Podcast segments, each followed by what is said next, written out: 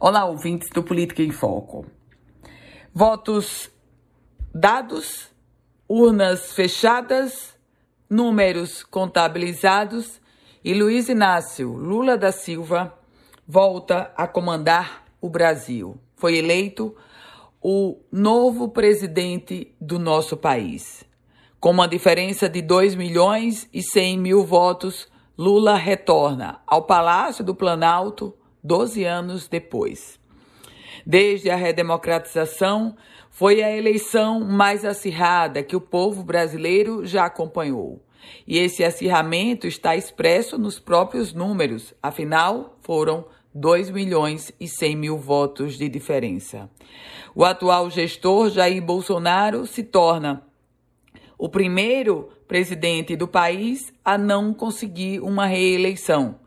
Já o ex-presidente Lula, agora presidente eleito, se torna o primeiro brasileiro a conseguir uma nova eleição no país desde para o Palácio do Planalto, ou seja, ele foi eleito presidente, depois foi reeleito, teve a interrupção no sentido desses 12 anos e agora ele volta a comandar o Brasil.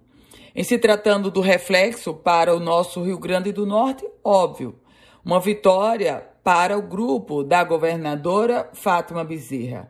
Claro que nesse momento todos querem colocar o seu DNA nessa expressiva votação de Lula no Rio Grande do Norte. Mas a governadora Fátima Bezerra é sim a principal líder do PT no estado do Potiguar. Foi ela que coordenou a campanha do ex-presidente Lula e claro que é dela esse também é dela esse mérito pela votação do ex-presidente Lula, em que pese óbvio, ela ter se colado a Lula, sobretudo no primeiro turno, quando ela própria estava na disputa.